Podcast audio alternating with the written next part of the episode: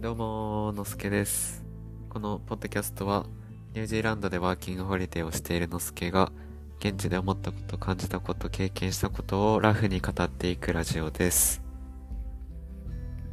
えー今時刻は10時です。22時ですね。22時になるともうさすがに暗いんですけど、ニュージーランドは今9時ぐらいでもまだ明るいかなっていう感じです。今日はね、一人で2時間ぐらい散歩してました。散歩好きなんですよね。散歩好きで。しかもこのブレナムのここから今の家から歩いて本当に5分ぐらいのところに川が流れていてその川に沿って遊歩道とか芝生の河川敷みたいなのがちゃんと整備されててそこを歩くのがすごい気持ちいいんですけど気づいたらねあの帰ってきた時にはもう2時間ぐらい経ってました。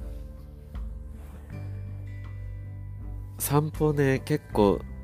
大学で東京来た時からずっとしててなんか散歩行きたいっていうか外に行きたいなーってなんかふと思うんですよね。いい感じの自分のお気に入りというか心地いい過ごしやすい場所っていうのがを家の周りで探してそこら辺を歩くっていうのを結構いつもしてましたね。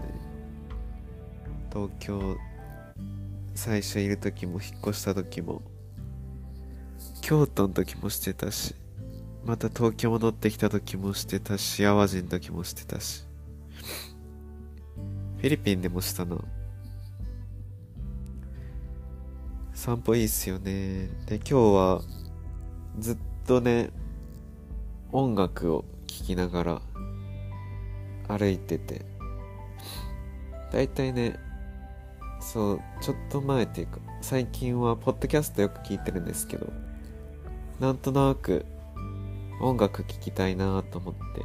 音楽をね聴きながら歩いて2時間ぐらい経ってました7時ぐらいからね9時ぐらいまで歩いてたんですけど散歩のしかもそのする時によってその状態によって考えてることが違くて今日はそのね散歩の時に思ったことをちょっと喋りたいなと思ってて。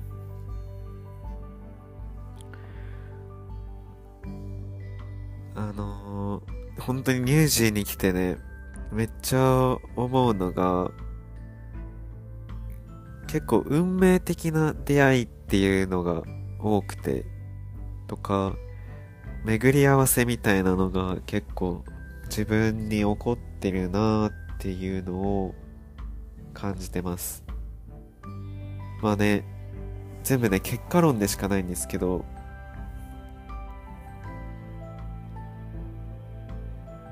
巡り巡ってこのタイミングでここでこれをゲットしたなみたいなものとかっていうのが結構ある気がしてて。例えば車を探してる時とかもいい感じの車とか何個か見つけてたんですけどパッと見てこれかもってなってすぐ連絡してその日あ次の日にもう下見行ってもう決めちゃう。で結局その車今も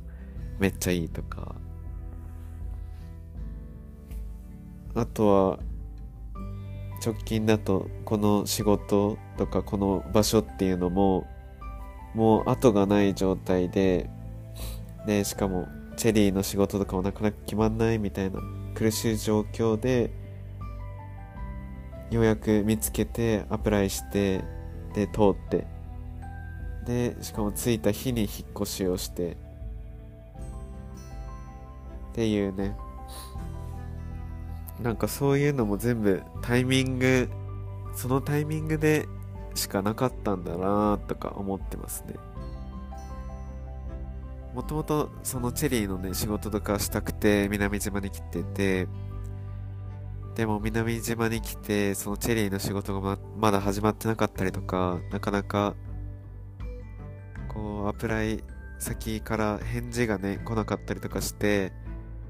別の仕事を探してたりとかでもチェリーの仕事がいいかもなとかいろいろ思ったりとかしながらねいろいろこう右往左往しながらずっと過ごしてたんですけどその中で見つけた一つの仕事にここだなって思って応募していい感じやんってなってでまあ電話で軽く面接というか条件の確認とかいろいろしたりしてで受かって。働き始めれたっていう。こう本当はこうしたかったけどでもそれがなかなかできなくてでもこう諦めずに別の道を探したりとかこうどうやったらうまくいくかみたいなのを探してでこれかもって見つけたものをに結局進むことができてることってうん結構あるなって。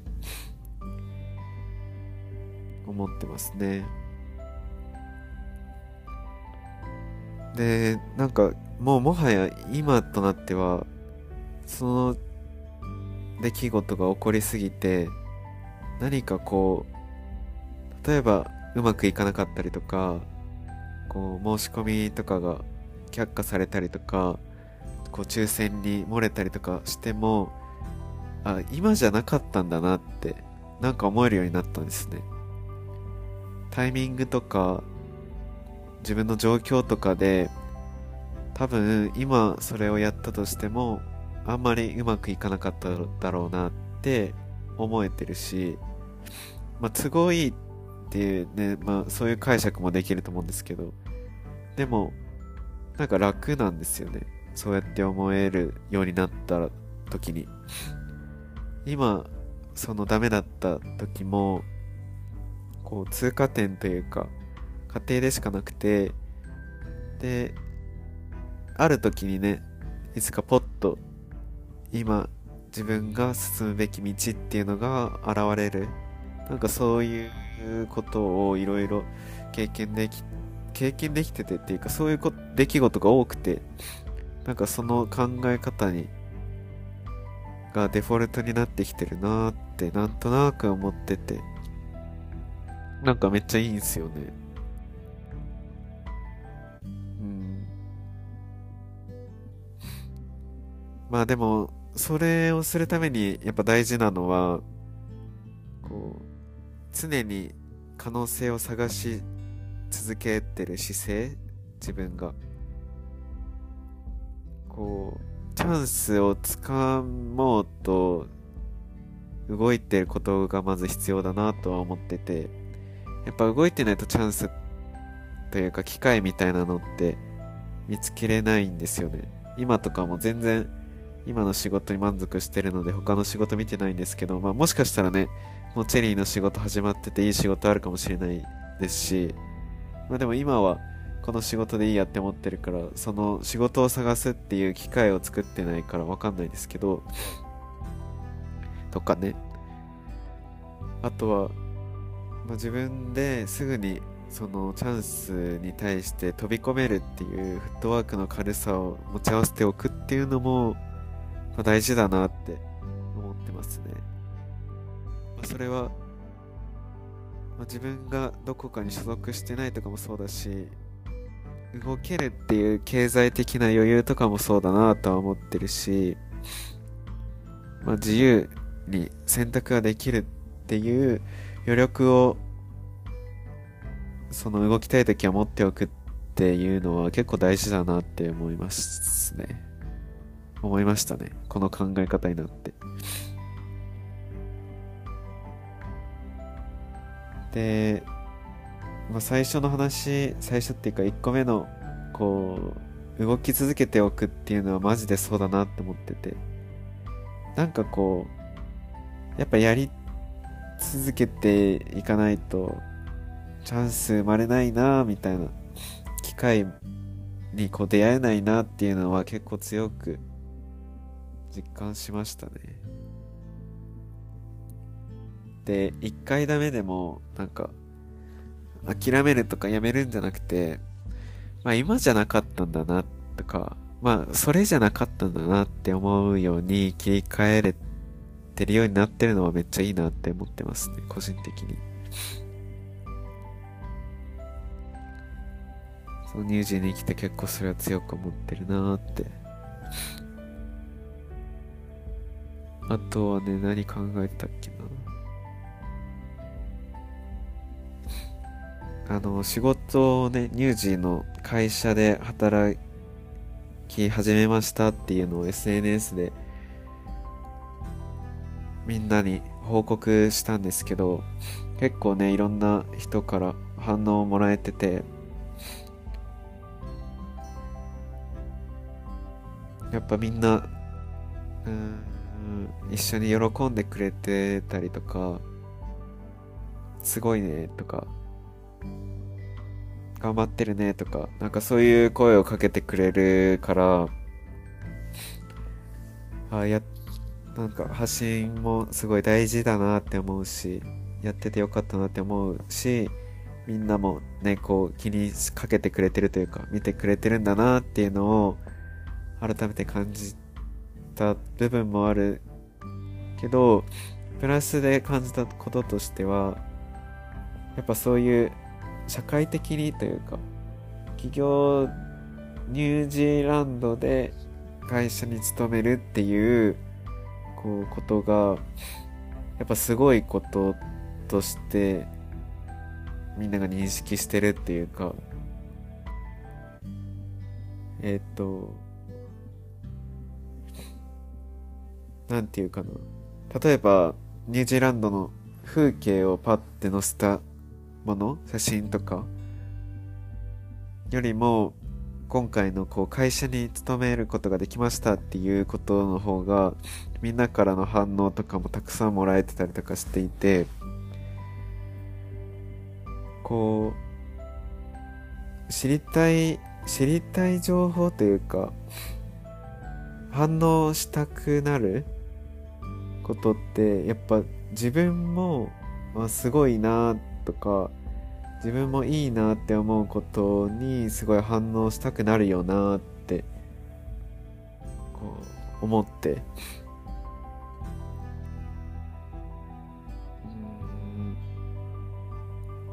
例えば風景とかニュージーランドの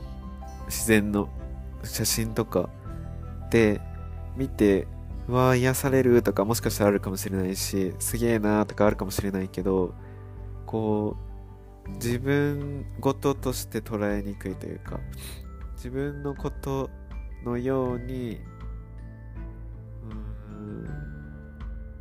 う理解できないというか見て終わりだし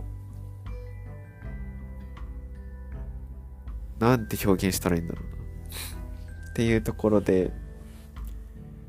なんか、あ、で思ったのは、あの、やりたいこと、日本に帰ってからやりたいことがあるんですけど、その、やりたいことをやるときに、その、自分がいいなって思ってることだけをこうやるんじゃなくて、やっぱ、届けたい人とかが、こう、いいって思うというか興味関心持ってくれるようなことを打ち出すというか。その人に届けていくっていうことがやっぱ必要だなって。まあ多分ねこれビジネスを考えるとか新しいことをやる上で当たり前なね、ことだとは思うんですけど、結構俺は自分視点で物事を考えがち。そこに凝り固まってしまうから、まあ、今回ねそうやっていろんな人から改めて連絡をもらえたことでそういう気づきもあったよっていうことをね歩きながら考えたりしてました。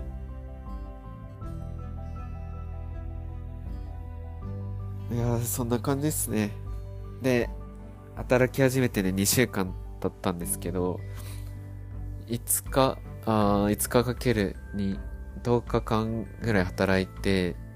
だいたいね85、6時間ぐらいかな働きました。まあね48時間1日8時間で週5日かける2なんでまあそれぐらいなんですけどまあそれでね